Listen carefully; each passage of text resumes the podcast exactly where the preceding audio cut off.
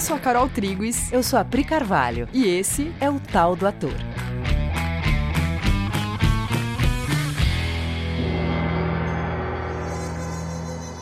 Aí, galera? Oi, gente! Tudo bem com vocês? Sim, nós estamos aqui hoje com a parte 2 da conversa com Cauim e Anin. Oi, galera! e aí, como é que estão vocês? Estamos Tudo aqui novamente. Oh, foi Continuar muito legal. essa conversa gostosa. Sim. E foi muito legal a outra conversa, foi muito legal e a gente vai continuar aqui nesse mesmo clima. Sim, inclusive, se você não ouviu a conversa muito legal que a gente está falando, vai lá no episódio passado, 63, ouve que esse vai ser meio que uma continuação, né? Teve uma. Isso. Começamos uma conversa, aquecemos os motores e hoje vai continuar. Vamos é, lá. E é legal porque é conversa mesmo, né? É uma conversa mesmo. A gente tem um, um relacionamento que ampara essa conversa, né? Sim. Foi demais, gente. Ouve lá e vem aqui. Se vocês não sabem quem são Cauim e Anin, ainda que eu acho que seja impossível a essa altura do episódio 64 não saberem, eles são os fundadores da Coexiste e fundadores junto com a gente da Coexiste Arte Cênica. Sim. E a gente queria fazer umas perguntas sobre interpretação e voz para vocês. Mas antes a gente queria que vocês contassem um pouco qual é a experiência de vocês com isso. É, se eu for começar a falar, eu vou começar então. Bom, a minha experiência com voz, a primeira desde que eu nasci, né? Que eu nasci, né? Assim, quando eu comecei a aprender a falar, já comecei a ter experiências com voz. Interessante. Maravilhoso, isso é muito bom. Né? Mesmo quando eu não sabia falar as palavras exatamente, eu já emitia sons e já tentava me comunicar com os sons que eu fazia. E isso acontece com todo mundo, é que as pessoas não se ligam que elas têm essas experiências vocais desde que elas nascem, ok? E é importante entender isso. É importante entender isso. A minha experiência vocal não começou quando eu comecei a cantar ou quando eu comecei a estudar canto. Minha experiência de voz começou quando eu comecei a emitir sons. Gente, né? está falando é essa resposta importante. Já.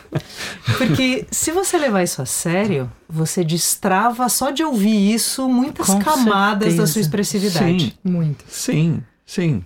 Que é isso. Você sempre se expressou.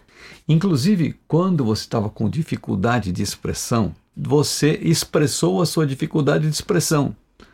Você não deixou de se expressar. Inclusive, quem leva isso a sério pode ajudar qualquer criança a não travar, né?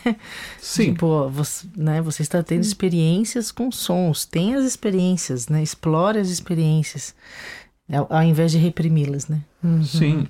Que é o comum. Sim. Então, porque assim, essa sensação de, de expressar através dos sons é uma tendência natural, assim. Aliás, o próprio aparelho fonador, né, ele não é um aparelho feito para produzir o som. Assim. Ele é, é, meio que um aparelho que empresta várias coisas de outras de outros aparelhos, de outras funções, outras de outras né? estruturas e vai compondo uma possibilidade de, de se expressar com sons, né? Tamanha é, é a, a, vontade de, de expressão, né? De expressão. E, então a coisa foi acontecendo assim.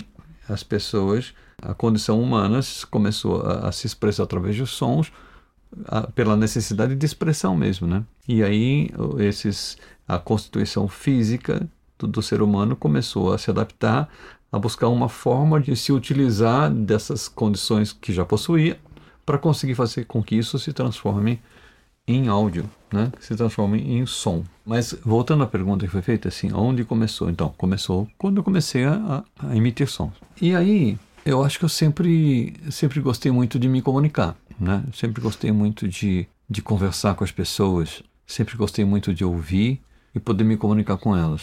E aí, até a gente falou de Shakespeare na semana passada, né? Sim. E eu tive um episódio com Shakespeare, quando eu tinha 12 anos, que eu assisti um filme, Romeu e Julieta, né? Eu me emociono só de pensar no filme. Eu assisti esse filme no lança... lá em 68. Oito.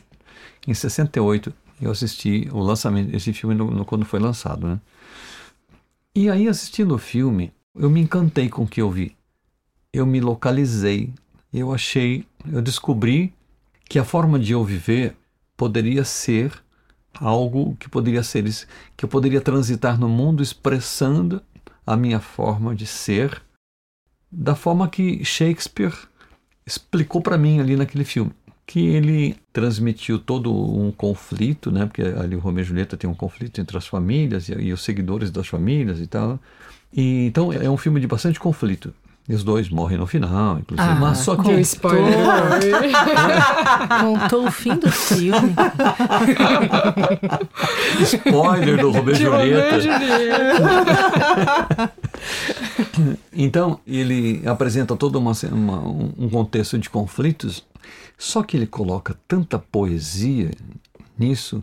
O filme é totalmente poesia, o filme é uma poesia. Que é, não importa se, se é a cena do vilão, se é uma fala do vilão, se é uma fala do herói, sabe como tem em qualquer filme, assim?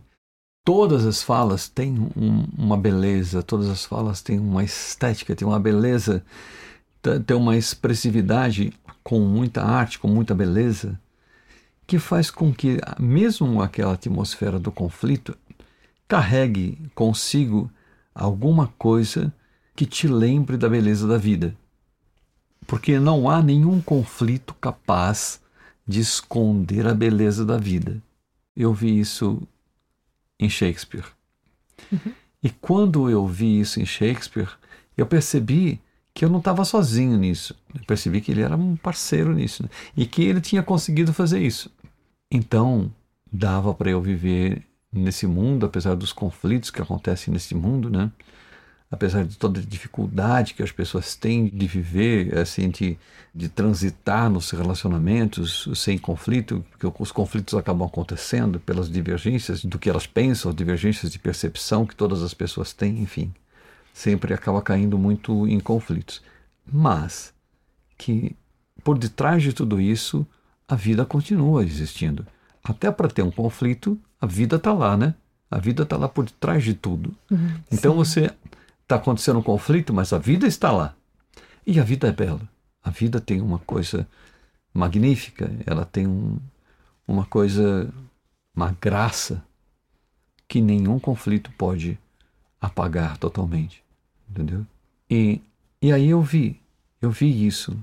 E na mesma, assim, logo depois eu comecei a me dedicar à arte mesmo. Eu, eu ganhei um violão do meu pai, uhum. no dia da criança. Né? Na mesma época do filme, Cauim? Na mesma, na época, mesma do época do filme. É, eu tinha, eu tinha 12 anos.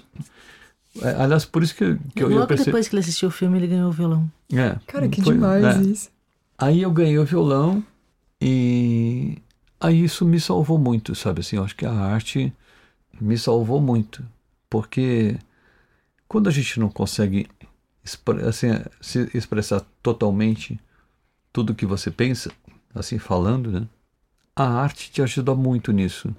E até quando você não está falando com ninguém, está você e o instrumento estudando o instrumento ou tentando compor alguma coisa, tentando tocar alguma coisa, tentando reproduzir a obra de alguém que você que você se identificou com aquilo de alguma forma. Isso é sempre um jeito de você se expressar, é um, sempre um jeito de você colocar para fora as coisas que você sente.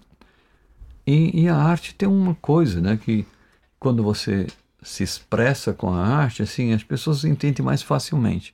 Isso atravessa muitas barreiras do intelecto e acaba gerando uma comunicação mais íntima mesmo, né?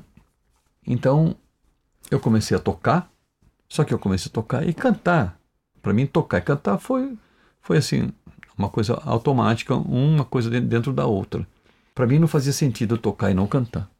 Então, eu estou falando sobre como foi a voz na, Isso, na qual minha a história. sua experiência com a voz. Uhum, né? Que legal. Entendeu? Que legal. Então, começou quando eu nasci, né? Comecei a me expressar né? vocalmente. Depois, entrando isso com a, a, como isso entrou na música, né? Foi assim. Aí eu vi na arte uma saída. Eu vi na arte um, um jeito de transitar no mundo vendo tudo de um outro jeito. E aí comecei a cantar. E começou a funcionar. Porque eu tinha tanta vontade de, de falar e de me expressar que as pessoas gostavam de me ouvir cantando, sim. Funcionou isso. Eu cantava e funcionava, dava certo. E as pessoas, inclusive, eu, eu, assim, na vida você recebe críticas, recebe elogios e tal. Dos elogios que eu recebi na minha vida, muitos deles foram condensados, foram concentrados na, na questão da voz, né? as pessoas curtiam e tal. Mas eu, aí, depois, muito depois, eu, comecei a cantar e muito depois, depois eu formei, logo depois, eu não passou muito tempo, eu formei uma banda. A banda se chamava Together. claro, como não? Muito bom. Então, Mas isso gente, com que idade? Hã? 14, 14. anos, acho, por aí. 14, 15, essa fase aí. E na época tinha muita música, tinha muita influência da música americana no Brasil também. Até talvez tenha sido por isso que saiu esse nome Together também, né? Porque em inglês. né? Mas aí eu comecei a cantar. Eu não parei mais de cantar, na verdade. Eu só fui estudar mesmo canto muito depois. Eu nem sei quanto tempo depois, mas bastante tempo depois. Então eu fiquei muitos anos me apresentando, cantando. Teve uma época que eu fiquei um pouco afastado disso, na época da faculdade e tal, fiquei um pouquinho fora. Mas, pô, mas eu nunca larguei o violão, assim. Eu talvez tenha parado de me apresentar, assim, em público e tal, um pouquinho. Depois voltei e não, e não parei nunca mais. Então eu fui aprender técnica vocal, essas coisas, muito depois. E aí eu estudei muito voz, estudei muito técnica vocal, estudei acho que tipo 10 anos de técnica vocal, de voz, de in- interpretação. Não só de voz, como interpretação. É aí que entra a coisa das artes cênicas junto, porque e, e depois eu tive um espaço que eu montei, uma escola, assim, que, que eu tinha inclusive professores que davam aula de teatro lá também, que eu acompanhei bastante. Mas, seja teatro, seja música, é tudo interpretação. E eu fui muito fundo na interpretação.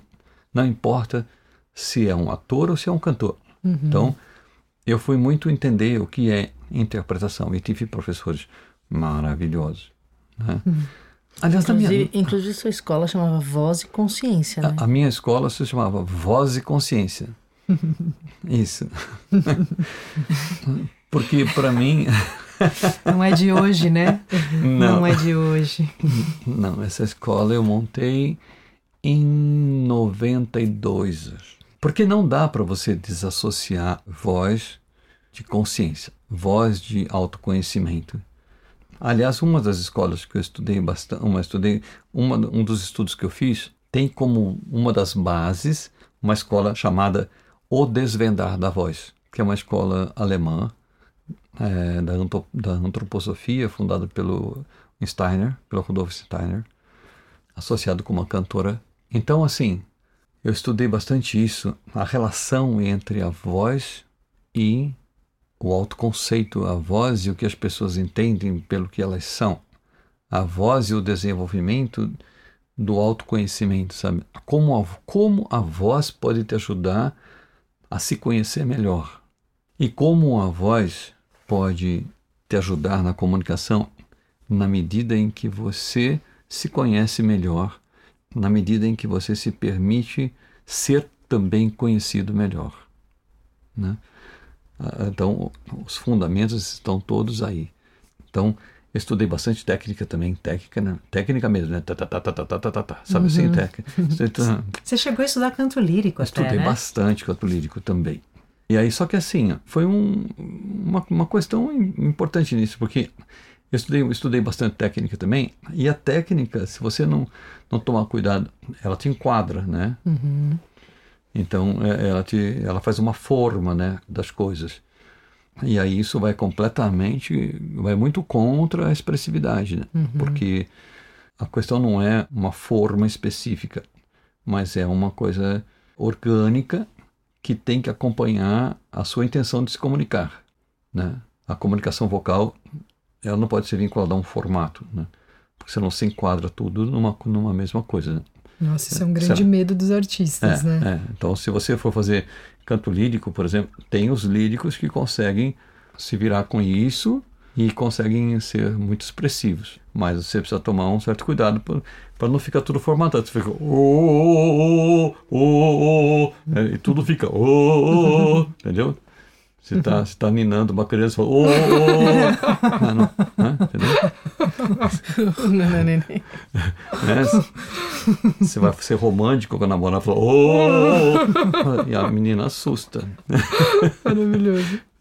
Então, tem uma questão técnica de você conseguir produzir sons dos mais variados timbres e volumes e ressonâncias e né, todas as coisas.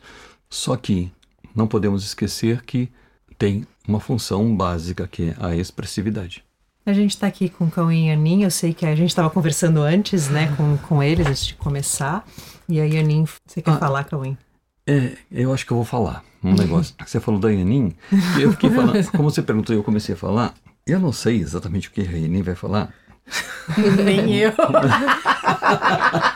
Na hora eu vejo. Mas, mas assim, como professor de canto, como artista, como cantor, é, eu sempre amei as pessoas, muito, sempre observei muitas pessoas. Então fico, eu observei a minha vida, passei a vida observando gente, né? Em todos os aspectos. E aí, quando a gente começou a conversar muito, eu e a Enin, a gente começou eh, a fazer coisas juntos. Então, Até trabalhar junto. Trabalhar. Logo no comecinho, eu fui assistir uma, uma palestra dela. Ela era palestrante há muito tempo, né? E aí eu fiquei olhando ela fazer a palestra. Falei, caramba, que coisa, né? De onde veio esse ET, né? Porque... Porque como eu dava muita aula, eu tinha, tive muitos alunos, então eu sabia a dificuldade que as pessoas tinham em alcançar uma condição vocal ok, uma expressividade ok, uma organicidade, uma, uma coisa orgânica na emissão da voz que pudesse realmente gerar comunicação e pudesse ser uma coisa que pudesse ser também na medida de ser ouvido o suficiente, assim, de você conseguir alcançar os lugares onde você quer alcançar. Você está num lugar grande e de repente, inclusive, eu vi ela fazendo. Teve uma hora que teve uns problemas técnicos. Eu, eu vi a, a Yanin fazendo um sem microfone e era um lugar grande e ela e não mudou nada. Né? As pessoas, todas as pessoas ouviram. Acho que quem é aluno da Coexiste conhece os primeiros Avenas. Acho que conhece isso que eu com o microfone, a galera tira o microfone, eu muto o meu microfone e eu continuo falando igual. Para quem está assistindo ao vivo. Mas, sem querer. Tá tudo bem, né? Então, assim, as pessoas continuaram a ouvir, as pessoas não perderam a concentração, elas continuaram concentradas, elas continuaram ali focadas em tudo que ela estava falando. E ela estava falando sobre balanceamento muscular, que era uma especialidade de, que ela, ela era terapeuta na época, fazia isso. E ela mostrou tudo sobre isso lá, atendeu uma pessoa em público ali, mostrou, chamou uma pessoa do público, explicou através daquela pessoa que se voluntariou para ir e tal. Não, eu tive que até e... lidar com uma situação, porque é. eu chamei um voluntário e uma, alguém empurrou a menina assim. E a menina foi pro meio sem querer, hum. né? Então eu tive que acolher, eu tive que tirar o medo dela, eu tive, eu tive que usar a sensação dela até como exemplo. Foi uma situação mesmo, realmente. Mas foi, foi só que assim, ó, tudo parou enquanto ela ficava falando, né? E todo mundo ouviu, não importa a distância que estava, e mesmo quando estava sem microfone. E todo mundo ouviu e foi incrível, sim. E ela colocava a voz de uma maneira que mesmo quando ela tivesse que falar mais alto, tinha ressonância, era uma voz apoiada, colocada assim de uma forma muito ao mesmo tempo orgânica e ao mesmo tempo de alguém que conhecesse técnica vocal, sabe assim, parecia, né? Assim, dava a impressão que eu, eu ficava olhando, como eu tive muitos alunos, estava falando, tudo que eu queria que meus alunos fizessem era o que ela estava fazendo. A maneira que eu queria que os alunos é, usassem a voz, que eles alcançassem isso, era o que ela estava fazendo na hora ali. Então, só por aí já dá para saber o quanto. Porque depois ela me falou que, então. que ela não tinha estudado técnica vocal. Só que ela praticava toda a técnica vocal, entendeu? E ela fazia tudo como tem que ser feito. A técnica dela era perfeita. Ela, ela tinha muita técnica vocal. Ela podia falar 15 horas sem parar e sem machucar a voz, sem nada. Sem machucar a, a, as pregas vocais, sem nada. Sem nenhum prejuízo orgânico, assim, né? Inclusive, assim, esse, por isso que eu digo, esse contato, como é a nossa história. Então, eu, eu tive todo o contato orgânico, tive um estudo sobre isso bastante prolongado, dei muita aula de voz, fiz muito, passei a vida fazendo show, com microfone, sem microfone, em lugar grande, lugar pequeno, lugar muito grande, milhares e milhares de pessoas, muitas milhares de pessoas, assim, show grande mesmo, assim. E também toquei em, já fiz apresentações que tinha mais gente no palco do que assistindo. né? Quem nunca? Quem nunca? E olha que era um trio, hein?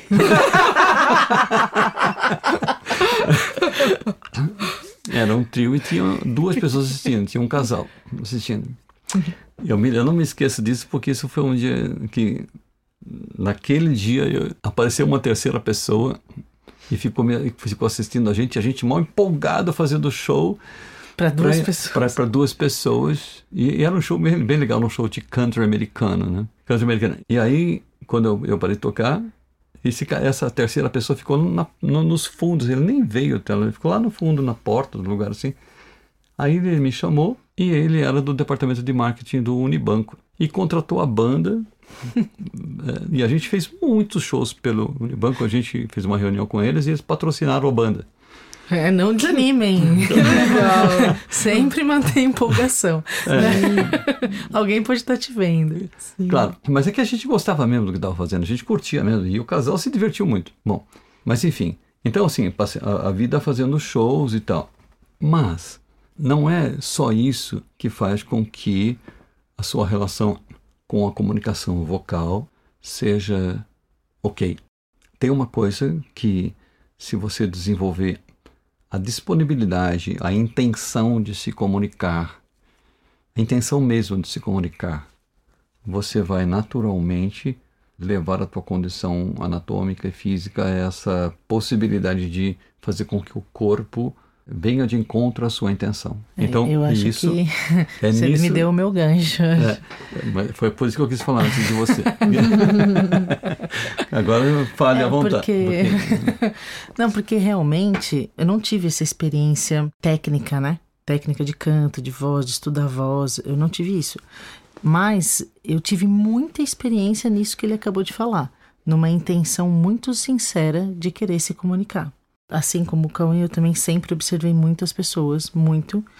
E eu acho que foi uma, uma coisa muito importante para mim, que eu sempre gostei muito de criança e comecei a trabalhar com criança muito cedo, com 13 anos.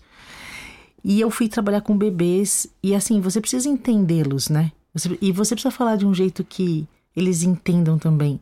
E eu lembro que a dona da escola, eu tinha 13 anos, eu estava na sétima série, e a dona da escola gostava muito porque eu tinha uma convivência com as crianças muito próxima deles mesmo, assim. É como se eu fosse uma grande criança junto com eles, né? Isso não mudou até hoje, na verdade. Só que eu percebia que eu fazia isso porque dessa maneira eles me entendiam, né? Eles me, eles me compreendiam. Mas você sempre fez isso, de ir no endereço da pessoa e se comunicar com ela lá. Eu tenho certeza que o Max, o nosso cachorro, eu tenho certeza que eu tenho certeza que ele tem certeza que você é um cachorro. Eu não tenho dúvidas. Você sabe que a hora que você estava falando da, da, hum. dos bebês, né? Que, que já começa a ter experiência com som.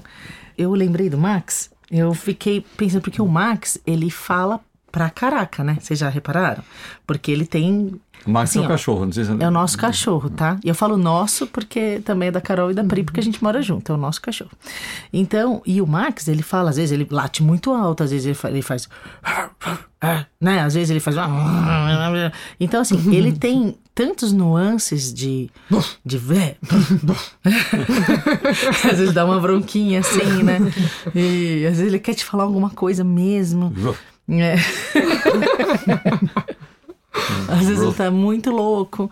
Então, assim, da mesma maneira que a gente entende uma, o balbuciar de uma criança, a gente entende de um cachorro. Uhum. Só que realmente a maneira que eu lido com o Max ele pensa mesmo que eu sou um cachorro. Ele tem certeza mesmo que eu sou um cachorro. Ele tem uma relação comigo de cão. De... E, aliás, esses dias eu, eu fui na, até a praça com ele e vi ele, ele brincando com o cachorro. Eu falei, nossa, igualzinho ele faz comigo.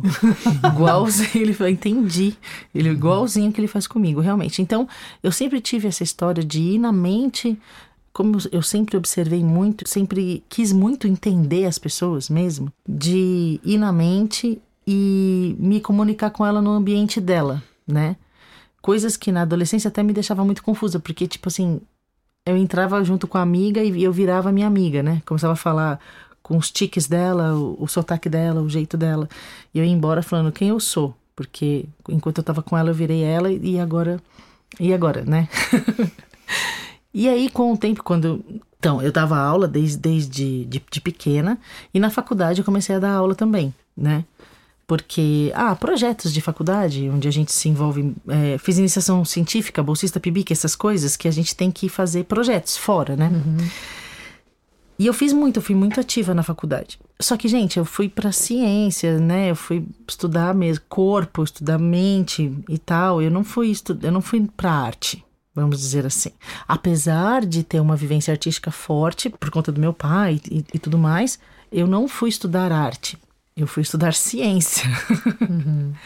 Só que era muita vontade de transmitir o que eu aprendi. E eu percebia que as pessoas Você não entendiam. figuração, não fazia? Não, Ah, Cauim, mas.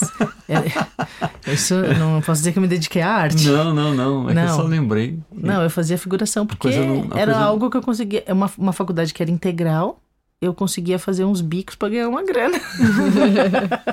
e aí você ia Quem lá. Nunca? Né, ganhava um dinheiro na hora, assim, você sabe, Sim. você já pega o cachê e, tipo, você já tem um dinheiro. Aí você faz uns quatro na semana, tá bom, né? Uhum. Assim. Então eu fazia figuração, mas, mas na figuração eu não falava nada, eu só ficava sentada guardando lugar das pessoas. Enfim, figuração. E eu tinha até esquecido disso. Mas eu acho que a minha experiência com a voz é, é na palestra mesmo. É palestrando, é dando aula. E aí eu comecei a me meter com assuntos muito complicados. Eu comecei a me meter com assuntos desde da área de nutrição mesmo, né? Que na verdade é minha formação em nutrição. Então, desde desintoxicação orgânica, jejum, umas coisas complicadas que as pessoas já não as pessoas não aceitavam muito, já era uma coisa muito diferente. Aí eu percebia que o diferente tinha que ser levado de um jeito muito preciso, de um jeito muito sem interpretações, assim, que evitasse a interpretação do outro, né? Uhum. Fazer chegar de um jeito que a, que a pessoa realmente compreenda, que ela não fique viajando em cima de um assunto. E para isso eu tinha que ter muito nítido na minha mente o que eu tinha que explicar. Eu... Nossa, posso fazer um parênteses no que você está falando? Porque é muito incrível. Porque no episódio passado, e hoje também o Cauim comentou um pouco, sobre essa coisa da função da arte de driblar, de Dri... driblar o medo das pessoas para conseguir se comunicar, sim. que é exatamente o que você está falando, sim. né?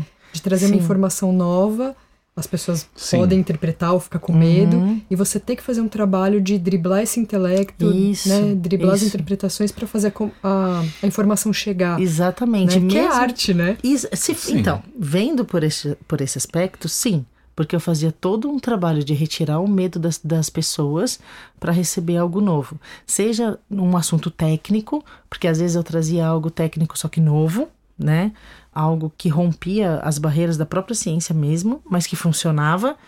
Então eu tinha que, sei lá, mesmo para dar palestra num congresso, sabe? Assim, uhum. ah, palestra no congresso para enfer 500 enfermeiros, né? Só que eu vou falar uma coisa que, que não se fala. Eu vou falar uma, sei lá, sobre suplementação com produtos que não se usa no, no cotidiano. Só que é uma experiência que eu tive, que deu certo, tanto que, eu dei, que deu certo que me convidaram para o congresso, né? Só que eu tinha que falar esse novo sem gerar resistência. Uhum. Então, acho que eu fui adquirindo essa habilidade de retirar a resistência para poder falar o que as pessoas não tinham na mente. Entende? E aí, junto com isso, logo, tipo, dois anos que eu me formei, eu palestrava bastante, assim. Eu conheci o balanceamento muscular que ele estava falando, por, justamente porque eu percebi que o sofrimento das, das pessoas estava na mente e que só lidando com alimentação apenas eu não conseguiria transformar a vida das, das, das pessoas, que, que elas precisavam mudar o que elas pensam. Por isso eu fui, eu me tornei terapeuta. No balanceamento muscular piorou, porque aí sim é um assunto que não, não tinha na mente de ninguém. E eu me tornei instrutora de balanceamento. E aí eu comecei a dar muito curso. Eu dava, sei lá, cinco, seis cursos por ano, porque assim, é, os cursos duram três meses, né? Então eu dava curso sempre. E aí eu comecei a lidar com realmente quebra de paradigmas na mente. Mesmo, mesmo. E com gente chorando, com gente com resistência, com, né? Pessoas tendo que olhar para as crenças, olhar para tudo e a gente tem que lidar com isso com, com muito carinho, com muita arte, uhum. para que a pessoa continue aberta para receber. E eu fui realmente desenvolvendo uma habilidade de, de falar por muitas horas, por muito tempo, assuntos muito complicados, assuntos que gerariam medo, mas que as pessoas acabam recebendo porque tem alegria, porque tem amor, porque tem didática, né, uhum. envolvida, e as pessoas no final saem com uma sensação resultado da abertura que elas tiveram. Isso que é legal, é. entendeu? Nossa, que demais. Isso. E tem uma sensação de que elas foram vistas, né? É, por isso que eu só dava aula para no máximo 10, assim, porque é, desses assuntos mais complicados, Hoje a gente dá aula para 130 pessoas de uma vez, eu fico olhando todo mundo e né, eu, não, eu faço a mesma coisa, né? Mas na época eu estava sozinha, Aqui. eu dava aula para no máximo 10, porque eu ia, eu conseguia enxergar. Então, essa, eu acho que na arte da coexiste, a minha grande contribuição é justamente o conhecimento da mente que eu tenho. Eu consigo a partir da expressão da pessoa, chega, seja na, vo, na voz também, né? Na voz corporal, gente, qualquer coisa é impressionante. Assim, tudo é um sinal, né? Tudo é são símbolos. São códigos. A gente fez a, o último programa sobre códigos, exatamente são códigos. Os códigos me mostram aonde a pessoa está com dificuldade. Então, mesmo que eu não tenha pleno conhecimento técnico das coisas, eu consigo identificar aonde a pessoa está enroscada nas crenças dela. Entende? Eu consigo identificar qual é a dificuldade dela. E juntos a gente consegue fazer um trabalho muito legal. Entende? Dá um molho muito bom. Todo o conhecimento técnico do Cauim e o conhecimento na mente que ele tem também, óbvio, e a habilidade que eu tenho em identificar coisas muito escondidas que estão atrapalhando o desempenho, seja um desempenho, qualquer tipo de performance, ou atrapalhando que ela venha a aprender algo. Uhum. Porque o aprendizado necessariamente tem que gerar uma mudança de ideia. Então, se a pessoa não está querendo mudar uma ideia na mente dela, ela vai evitar aprender. E para evitar aprender, ela se fecha, ela se trava, ela entende? Então, o desbloquear, né, para o aprendizado, ele vai gerar um monte de mudanças na mente. Um monte de mudanças na mente. Aí você tem que gerar uma atmosfera que tire o medo e facilite essas mudanças. Então, eu acho que eu entro nisso. No conhecimento que eu tenho sobre seres humanos mesmo, sobre a mentalidade humana, as armadilhas da mente humana e onde estão os enroscos e os valores humanos que atrapalham para que as pessoas sejam livres na expressão tenha uma expressão livre, entende? Nossa, você está falando disso e eu estou pensando que isso que você acabou de dizer é a devoção que um artista tem que ter para produzir o seu conteúdo, hum. para que a plateia possa desfrutar daquilo que ele está querendo comunicar. Tem um nível de devoção à plateia, a consideração de todas as dificuldades que ela pode apresentar, de todo o medo que ela pode vir a sentir, de toda a barreira que ela pode colocar e fazer um produto que consiga ser uma experiência que ultrapasse tudo isso, drible, como a Carol falou, tudo isso, para que o resultado que o artista pretende possa de fato acontecer. Tem um nível de consideração com o outro é, gigante. Né? Uhum, isso. Nossa, perfeito, perfeito. Tanto que isso, isso, é tão importante porque considerar a plateia, é, prestar atenção mesmo na plateia, independente do que você já tenha pronto, né? Uhum. Você tem uma coisa pronta, você tem um roteiro pronto, é uma coisa ensaiada, ok. Mas a hora que você está diante do público, você precisa olhar para o seu público e saber o que ele está pronto para receber e entregar tudo aquilo que pode ser mais do que você ensaiou ou menos. Uhum. Né? Tanto que, por exemplo, nas nossas aulas, né, eh, nós temos professores que também dão aula, né? E é muito claro, assim, a gente passa, nós fazemos pré-aulas, a gente prepara os professores, então, assim, tem um assunto que tem que acontecer, tem um algo, tem uma coisa que o aluno precisa aprender naquela aula. Apesar da gente conversar bastante, de ter slide, de ter uma aula montada, na hora que os alunos chegam e às vezes tem um aluno, às vezes falta outro aluno, e a turma determina a aula que vai ser dada. A Carol tá aqui uhum. acenando a cabeça porque ela conhece muito bem isso. Porque às vezes a gente faz uma aula e chega lá na hora, é outra aula que tem que ser dada. Uhum. E é muito importante reconhecer isso. Porque senão você fica falando com ninguém, né? Sim. Senão você fica falando pro nada. Então você precisa uhum. reconhecer a sua plateia, entrar em contato, plugar na plateia, para conseguir entregar tudo que eles querem. Senão sua mente fica presa numa coisa que você determinou. Exato. Né? Eu determinei que a aula vai ser essa. Eu quero que você Sim. olhe para as pessoas, elas te contam, né? Isso, exatamente. Como a aula vai ser. Então, de... essa é a devoção é. que, a Priscila está falando. É, em termos uhum. de aula, até, né, a gente, eu e a Carol, a gente, a gente prepara a aula, às vezes a gente joga a aula no lixo e da outra. Isso, então. Porque não dá para dar aquela aula. Em termos de espetáculo, eu penso que você não vai jogar o seu roteiro no lixo, mas tem uma postura hum. energética que mesmo com aquelas mesmas palavras que são imutáveis, um jogo entre os atores, uhum. uma intensidade e que é isso que precisa ser adequado, né? É isso. É, é isso. A sua expressão vai com o que o público está pedindo. Então, só falando ainda mais uma coisa sobre a história da voz e tal, não sei o que, dentro da nossa história, né? Que depois que a gente começou a trabalhar juntos, em 2007, e depois, quando começaram os cursos, em dois, comecinho de 2009, sempre todos os cursos foram acompanhados com música, né? Toda aula termina, começa com música, termina com música. Música os, autoral, os, né? É, música autoral. E depois os programas, também tudo com músicas. E ela passou a cantar comigo. Uhum. Né? E isso tinha que acontecer de alguma maneira. Você cantar de xereta. Teve um dia que eu comecei e aí ele olhou e falou: que legal, continua. e aí a gente foi adaptando isso e fazendo essa, esse interrelacionamento, né? Também nas músicas que a gente cantava. E isso foi muito legal. Foi um treinamento muito legal também. Uma experiência muito legal de cantar junto, de achar o lugar onde a gente pode fazer isso acontecer de uma forma bem unida mesmo. Mesmo sem eu eu achando que a, a arte não fazia parte, mas a arte nos uniu demais.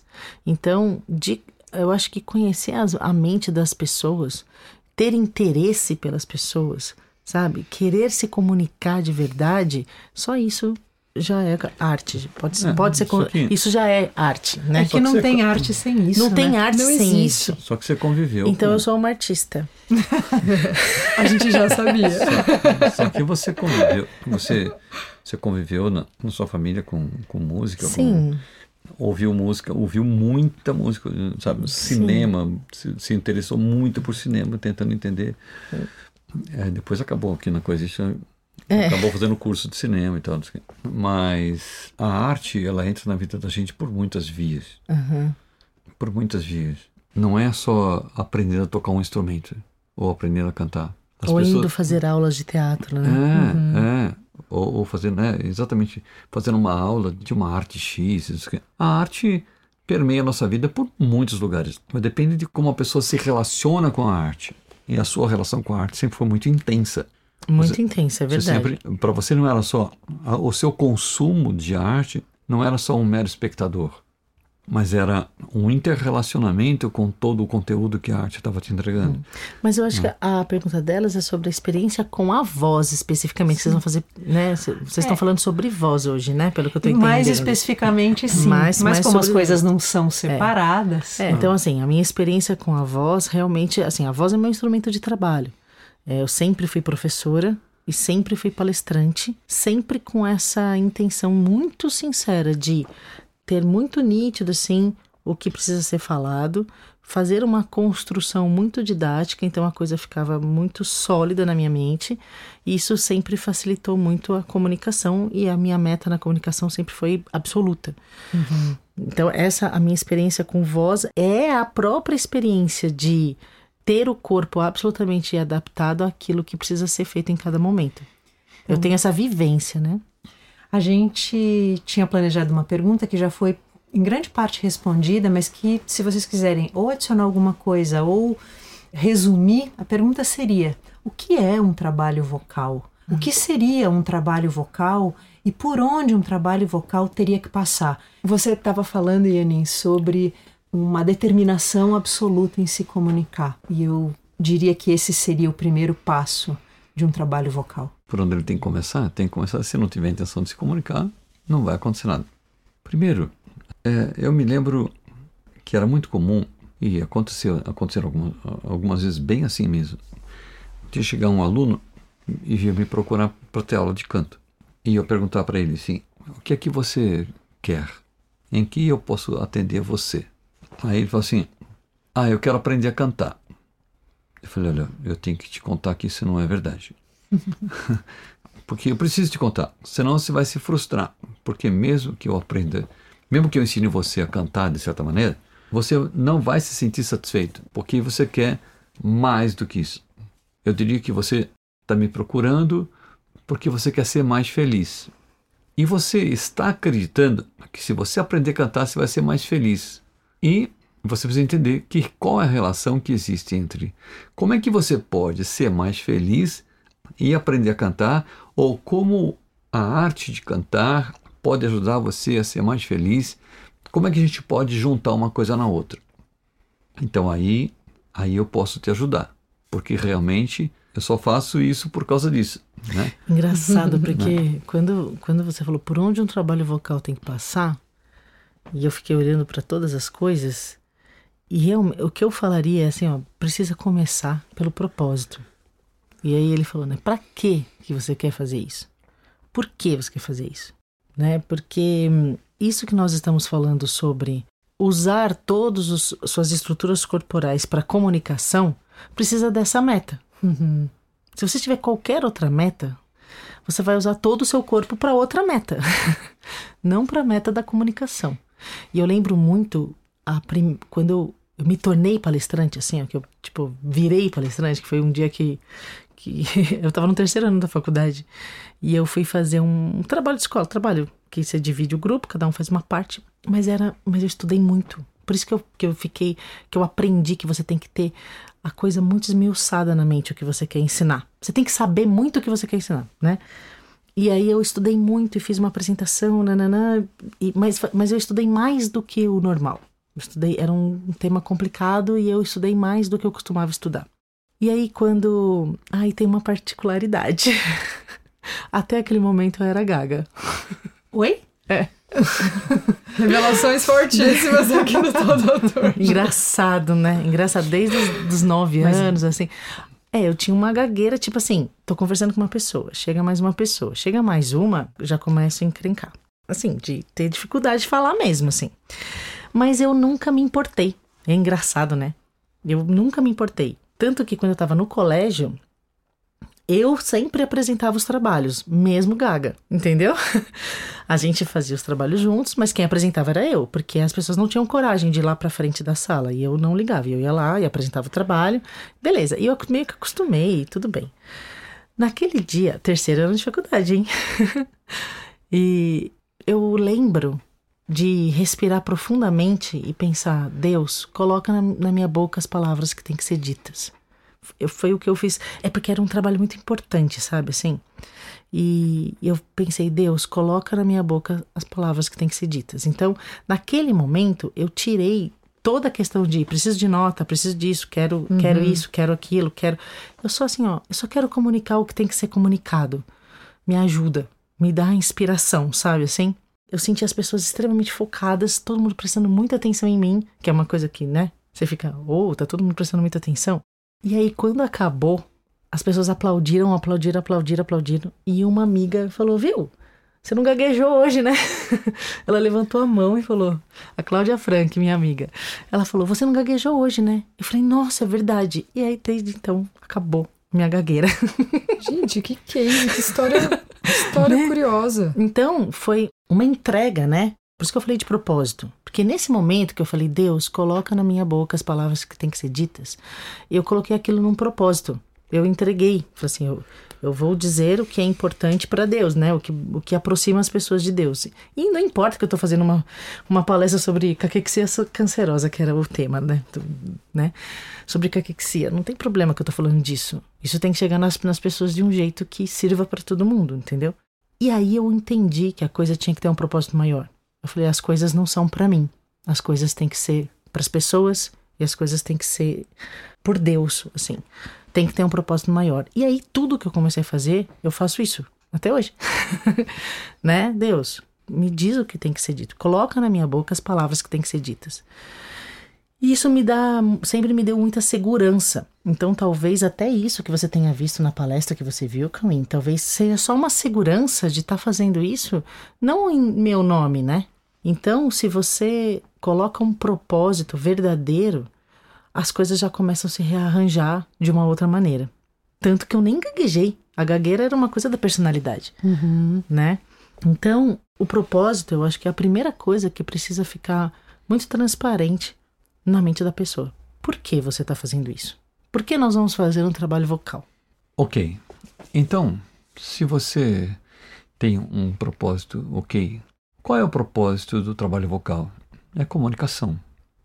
Ok? O propósito do trabalho vocal tem que ser a comunicação. Aí, o que, que você tem que fazer com a voz? Quanto mais consciência você tiver sobre essa expressão vocal, quanto mais consciência você tiver, mais a coisa acontece de uma forma ok. Então, eu poderia até falar um pouco do processo de você vocalizar alguma coisa com sucesso, né? Com sucesso na comunicação. Então, assim, primeira coisa, você tem que comunicar alguma coisa, tá? Você tem que comunicar alguma coisa. Então, essa coisa que você tem que comunicar, ela tem que estar limpa, né? Ela não pode estar carregada de outras coisas. É tipo, então alguém vai cantar uma música. Ela tem uma coisa para passar com aquela música, por exemplo. Né? Eu sempre falava isso para os alunos. Se você está querendo, por exemplo, você vai cantar uma música em público, você está querendo que as pessoas te aceitem, então a música sai. Uma parte, eu quero que vocês me aceitem, e outra parte, o conteúdo da música. Né? Então, já não é mais a música, é a música. Se a, se a música é Volta meu amor, então volta meu amor que eu quero que vocês me aceitem. Aí é uma outra música, não é mais aquela música. Né? Estou faltando qualquer coisa, né? Mas... E o personagem que está querendo aceitação também não é o personagem da canção, né? De onde veio aquele personagem buscando aceitação? Exatamente. e fica bem nítido, né? Dá para ver mesmo. E, e, no teatro a mesma coisa. É né? igual. Né? O teatro vai fazer um personagem, então as coisas que ele sente na, na personalidade dele tem que sair fora. Né? Bom, então o que acontece? Para você ser neutro, você tem que fazer o que na sua mente? Você tem que zerar. Você precisaria estar num estado meditativo. Né? você, porque todo som, onde começa o som? Ele começa no silêncio. Todo som nasce no silêncio. Então, o berço do som é o silêncio. Ok? Então, tá. Aí você foi para o silêncio. No silêncio, você precisa localizar qual é o recado que você vai dar e onde ele está na sua mente. Né? Você tem que ter uma imagem disso muito pronta, muito ok. Tem que estar pronta na sua mente o que é que você vai comunicar. E aí, o som que você vai fazer ele também tem que estar na sua mente e conectado com o que você vai contar. Porque aquele som, ele não, não é aquele som à toa. Ele tem um vínculo, ele é um código do que você quer contar. Então você precisa, a partir do silêncio, localizar na sua mente a imagem, deixar muito perfeito na sua mente o que é que você quer entregar. E localizar na sua mente o som que vai ser o condutor dessa comunicação. Né? Aí, uma vez que você localizou isso, aí você vai trazer isso que está claro em sua mente, que está objetivo na sua mente, está límpido na sua mente, está nítido na sua mente, você vai trazer isso a público. Você vai colocar isso no ar. Né? Aí, se tudo isso está muito nítido na sua mente, o seu corpo ele vai atender ao seu desejo. A técnica perfeita é quando esse processo acontece de uma maneira perfeita. Quando fica um orgânico perfeito. Isso. A partir desse processo, a emissão da voz se torna absolutamente orgânica. Tudo isso na sua mente, a sua mente vai coordenar o seu corpo, o seu aparelho vocal e as suas expressões para que elas tragam para o ar, tragam para as pessoas, tragam para quem for ouvir, para que tudo isso venha de uma maneira perfeita, de uma maneira orgânica. Então, a coisa parte de um lugar limpo, de um lugar zerado, uma nitidez do que você quer fazer, uma nitidez de que som é esse que vai levar essa comunicação. Está tudo claro, muito nítido na sua mente. E aí você emite isso organicamente, porque o seu corpo vai obedecer a você. Porque você é o comandante do teu corpo. Se isso estiver nítido na sua mente, o teu corpo fará o que você está pedindo. Ele só atende a você. O corpo é neutro. O corpo não tem vontade própria. Ele atende a você. Ok? Aí você emitiu isso. Aí você precisa ter uma outra coisa em mente. Para onde você está mandando isso? para onde você está endereçando esse som. Isso também tem que ficar bem nítido na sua mente, de uma forma precisa. Então, eu posso estar em muitas situações. Eu posso, eu posso estar numa sala grande, numa sala pequena. Eu posso estar cantando uma cantiga de ninar no berço de uma criança, né? assim, ok? E eu posso estar numa sala grande. Eu posso estar sem microfone, cantando com muitos instrumentos tocando e eu cantando junto. Uhum. Então eu preciso saber exatamente para onde eu estou mandando, de forma que aquilo que eu estou fazendo consiga chegar lá. E se eu tenho a intenção que chegue lá, todos os elementos serão levados em conta. Tudo que eu quero comunicar, o tamanho da sala, os outros sons que estão também acontecendo ao mesmo tempo, que estão contribuindo com o cenário, mas que eles entram junto, fazendo som também, né? E aí você, mas se você tiver tudo isso nítido na sua mente, o seu corpo vai te obedecer e ele vai fazer a técnica perfeita para que tudo aconteça. ok? A técnica é. perfeita é o orgânico perfeito. Isso, a técnica isso, perfeita é o orgânico perfeito. Isso você tá, você falou de canto e tal, mas isso vale para qualquer, vale para o ator uhum. do teatro, vale para um palestrante, vale para qualquer pessoa sim. que queira se comunicar. Sim. Você está falando de uma intenção, né, Cauê? Isso, de uma, uma, que uma intenção que faz que isso, faz chegar, né? Isso. É sempre a intenção. E você vê a coisa indo e chegando lá, e você vê quando chega. Você vê, inclusive, o que aconteceu quando chegou. Mas isso é relacionamento. no fim é relacionamento. Sim, mas é lógico, mas é lógico. Se o som não, se o som não servir para se relacionar, não serve para nada. Né? Comunicação é relacionamento. Aí você vê o som chegando, você vê a comunicação chegando lá atingindo um objetivo e fazendo alguma coisa em alguém, gerando uma situação ali. E aí você, você percebe como é que chegou, entendeu? Um trabalho vocal. Então o que acontece? Você precisa ter consciência de que esse processo acontece, você precisa querer que esse processo aconteça, e aí você precisa trabalhar de uma forma para que você se habilite cada vez mais para fazer esse processo da forma mais consciente. E também tem uma outra coisa que é: se você quiser fazer um espacate orgânico, você pode fazer, vai, vai ser maravilhoso, mas é bom que você prepare o seu corpo para fazer esse espacate. Né? você pode dar uma distensão muscular, né? Sei lá, pode ser que você não. não, não. mas enfim. Então tem todo um trabalho vocal também, no sentido de preparar o seu corpo tem várias coisas. Assim. Primeiro, preparar o seu corpo, a musculatura, tudo isso que, que vai ficando mais preparado para fazer tudo o que você quer fazer. Outra coisa é você desenvolver muita consciência de como isso se processa assim. Quanto mais consciência corporal você tiver, melhor. E isso também vai desenvolver na sua presença na hora de você de você colocar esse trabalho para rodar. Né? Uhum. Todo esse processo que eu falei, na hora que você vai colocar esse processo para acontecer, quanto mais consciência corporal você tiver, melhor. Né? É, tipo, como eu trabalhei muito isso, eu vou emitir um som, eu, eu eu estou vendo o que está acontecendo, eu estou vendo meu corpo se mexer para isso, eu estou vendo por onde está indo o som, eu estou vendo onde ele está nascendo, por onde ele está caminhando, por onde o ar está indo e qual é a ressonância que está acontecendo e aonde onde estou colocando esse som para ressoar, porque o corpo é uma caixa acústica, né? E tem muitas formas de você fazer esse som ressoar, porque você tem que gerar ressonância.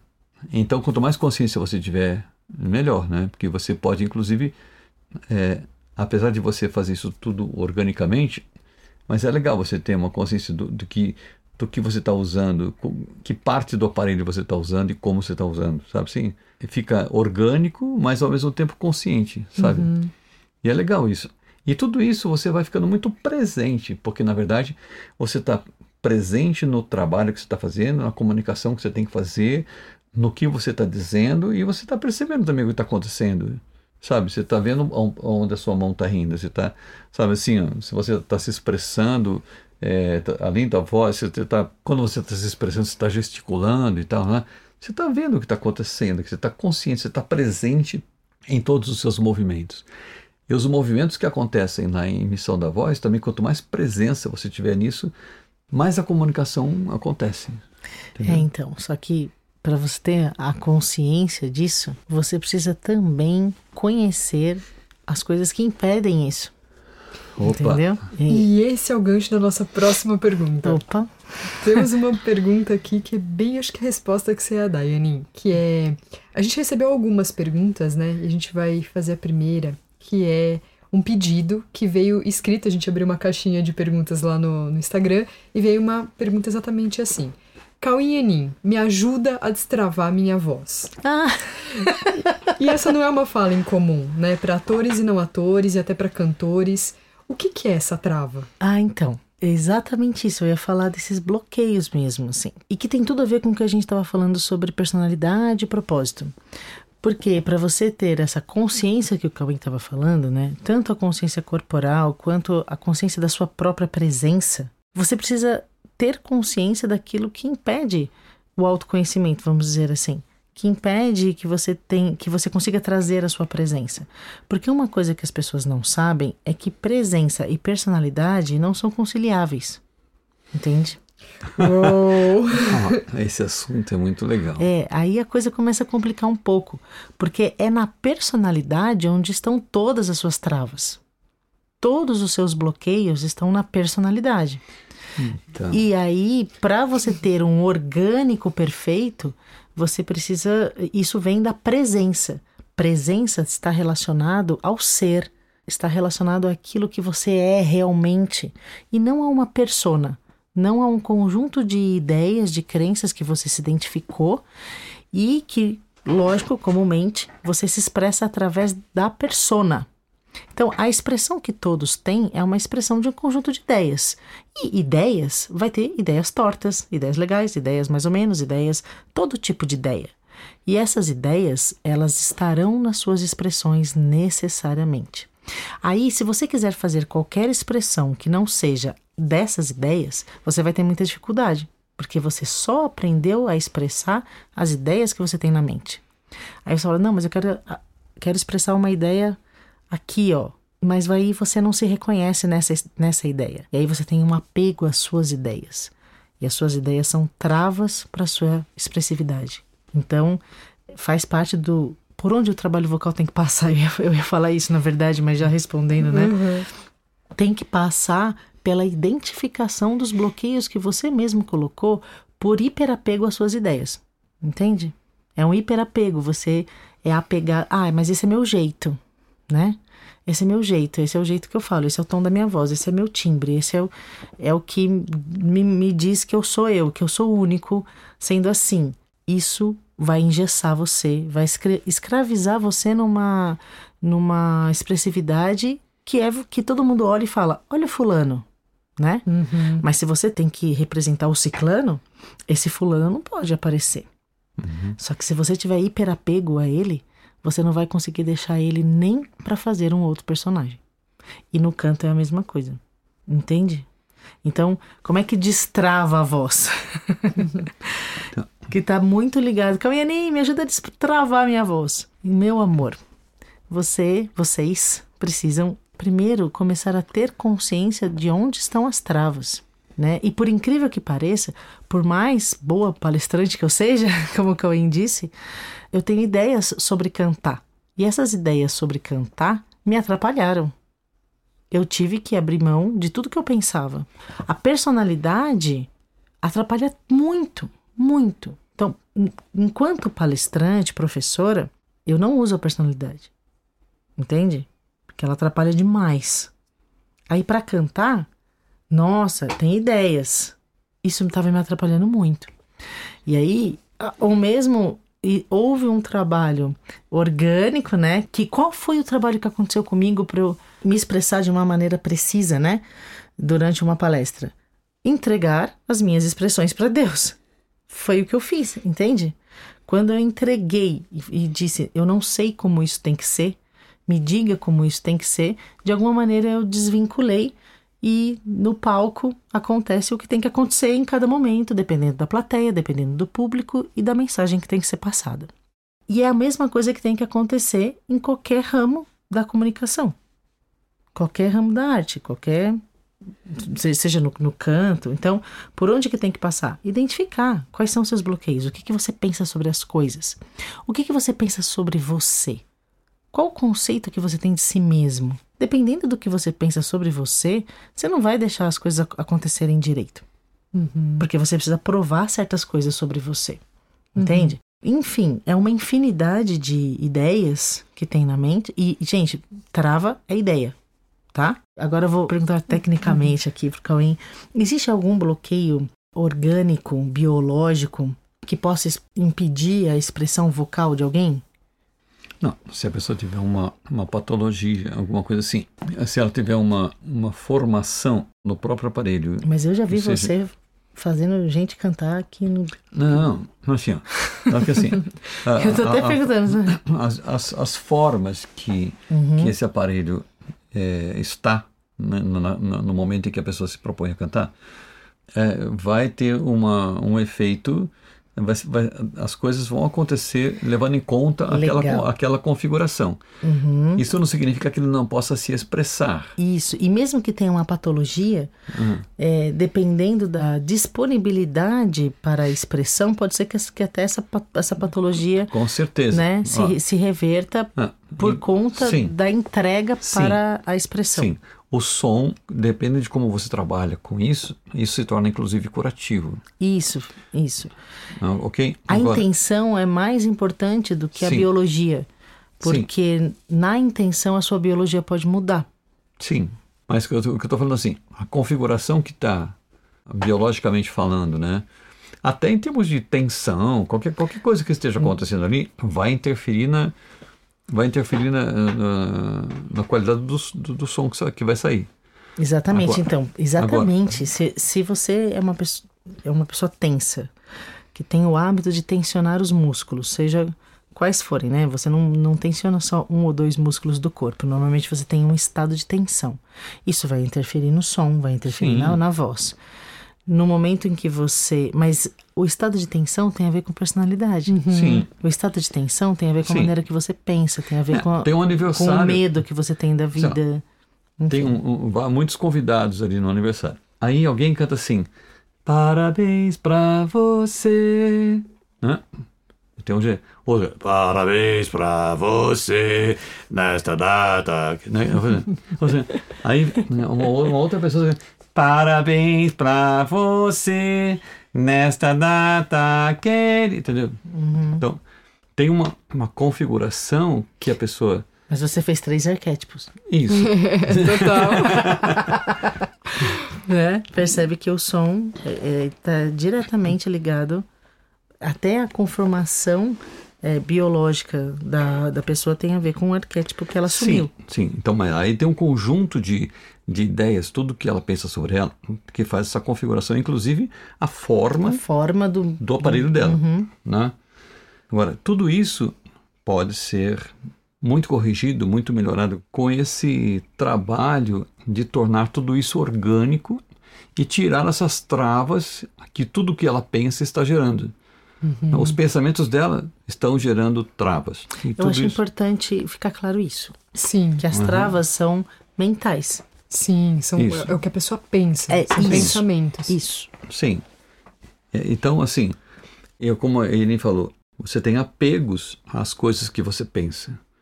Se você tem apego à coisa que você pensa, é como se você pensasse assim: ó, eu tenho uma, uma forma de pensar que, quando eu penso nisso, eu faço assim. E aí, quando eu faço assim, a minha voz fica assim. Uhum. Entendeu? Por quê? Eu pensei uma coisa, fiz uma coisa com o meu corpo, fiz uma coisa com a configuração do meu aparelho fonador e ele emitiu um som equivalente. É aquilo que você estava explicando no começo, né? Que o seu corpo ele ah. vai acompanhar sempre Sim. A, sua, a sua intenção. Então, sua intenção Só que, que aí a... tem a sua intenção de todo dia. Isso, tem a sua Sim. intenção. Que faz a forma do seu é. corpo. Então, assim, ó, Entendeu? quem é que. Eu, eu tô querendo falar assim, ó. Eu estou falando, querendo falar para a pessoa assim, você é bonita. Eu precisaria falar, você é bonita. É isso que eu tenho que falar. Mas se eu tenho na minha mente ideias competindo com o que eu quero falar, pode ser que fique assim: você é bonita, viu? Você é bonita. Entendeu? Saiu um outro bonita. Ah, você é bonita. Né? Saiu. É um outro bonita. É o bonita que está misturado com o que a pessoa está pensando, com o que ela pensa sobre ela, com, sei lá, o que ela está sentindo no momento, sabe? Porque tem o que ela está sentindo no momento, mas tem isso que a Anin falou, que são coisas mais submersas, mais de base. Exato. Que vão também uhum. é, porque se essa, interpor, né? É porque essas coisas de base é que geram a forma do seu corpo. É que geram a tensão muscular, é que gera até o tamanho físico que você tem, enfim. Que vai gerar o timbre da sua voz, que vai gerar Sim. tudo. Então, às vezes as travas estão nessa composição de base mesmo, assim. E aí você vai ter que trabalhar isso. Vai ter que identificar e, decidir se você quer mantê-las ou não. Uhum. Entende? Mas pelo menos tem uma consciência nisso. Fala, não, eu penso isso mesmo é, e eu quero manter. Ou fala, não, isso está me atrapalhando, eu não quero mais pensar assim. Mas é, o, o trabalho vocal passa por essa consciência.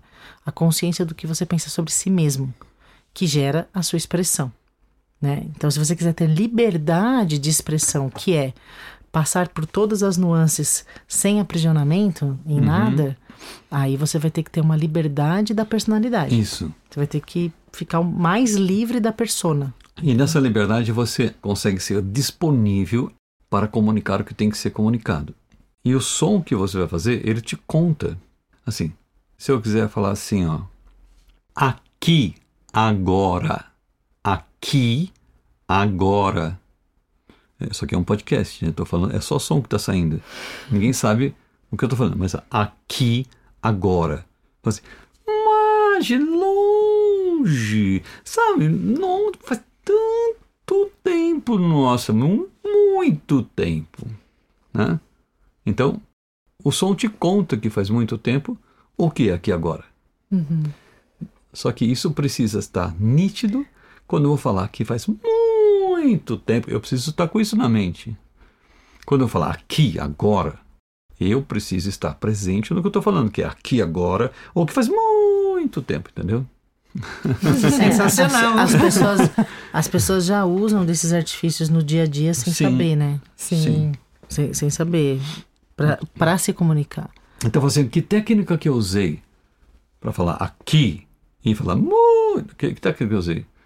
Eu usei. Intenção. A minha intenção. Sim. Né? E aí o meu corpo faz o que eu quero. Entendeu? Aí, agora, é claro que tem, tem uma condição de eu ter um aparelho treinado também, mas, uhum. mas isso, é, isso é, é uma preocupação bem menor. Uhum. Eu ia falar que você sempre dá um exemplo que ninguém tem problema de projeção vocal se precisa avisar alguém do outro lado da rua que ele vai ser atropelado. Sim. Então, então, então, então tá aí. Uhum. Você Sim. nem pensa nisso, né? É. Você não pensa, não, eu sou muito travado, minha voz é muito travada, não, não vou avisar não, que a pessoa é, vai ser atropelada. Exatamente. Você então, só vai gritar e pronto, é, né? É e vai chegar. Qual é a sua prioridade? Sim, e né? vai chegar. É. É, a pessoa consegue. Sim. Né? Mas se, se não é essa a prioridade, você pode dar prioridade e falar assim: ah, eu sou tímido, ah, eu tô com medo. Ah, é, o carro ah, é isso. Mas se for uma urgência, você larga tudo e faz, né? Sim. Bom, gente, a gente disse que iam ser dois episódios e nessa, nessa conversa decidimos que teremos um terceiro, porque a gente ainda tem perguntas que não ficaram respondidas dessas perguntas que a Carol falou, que a gente abriu no Instagram para as pessoas fazerem perguntas. Então a gente vai deixar as próximas perguntas hum. para um terceiro episódio. Vocês topam vir uma terceira ah, vez? legal, legal. Então, então o próximo episódio é respondendo perguntas. Sim. O tal doutor responde. Isso, isso, legal, adorei, adorei. Claro, que lógico, legal. um prazer. Nossa. Obrigada, claro. amores. Muito obrigada. Muito obrigada. Obrigada, obrigada, meus amores todos. Muito legal. Queridos, sim. amados, que gostoso. estar com vocês aqui é sempre muito prazeroso. Muito obrigada mesmo. Nossa, e que delícia de também. conversa. Que delícia. Sim, nossa, a gente faria, juro, todos os episódios com vocês aqui junto, batendo papo. Tá muito gostoso. Que Incrível. delícia. Agora, nossa, agora eu quero saber essas perguntas aí. Vou- a gente gosta muito de perguntas, pra quem não sabe, né? Sim, tanto que tem um Coexiste Responde. Isso, tem né? o Coexiste Responde que a gente só fica respondendo perguntas e é, é delicioso. É delicioso. Então vai ser muito legal o próximo episódio. Yeah. Aguardamos vocês no Para quem ficou curioso, Coexiste Responde é no YouTube, aos sábados, Às seis da às tarde. seis Seis da da tarde. tarde. Isso. Muito bom, Pri. Muito obrigada. Obrigada. Já, já fiz o meu jabá. Obrigada. Tá bom? Fiquem com Deus, meus queridos. Deixa que Deus coloque as palavras nas bocas de vocês. Muito bem. Um beijo, Um amores, beijo. e até semana que vem. Um Até. beijo.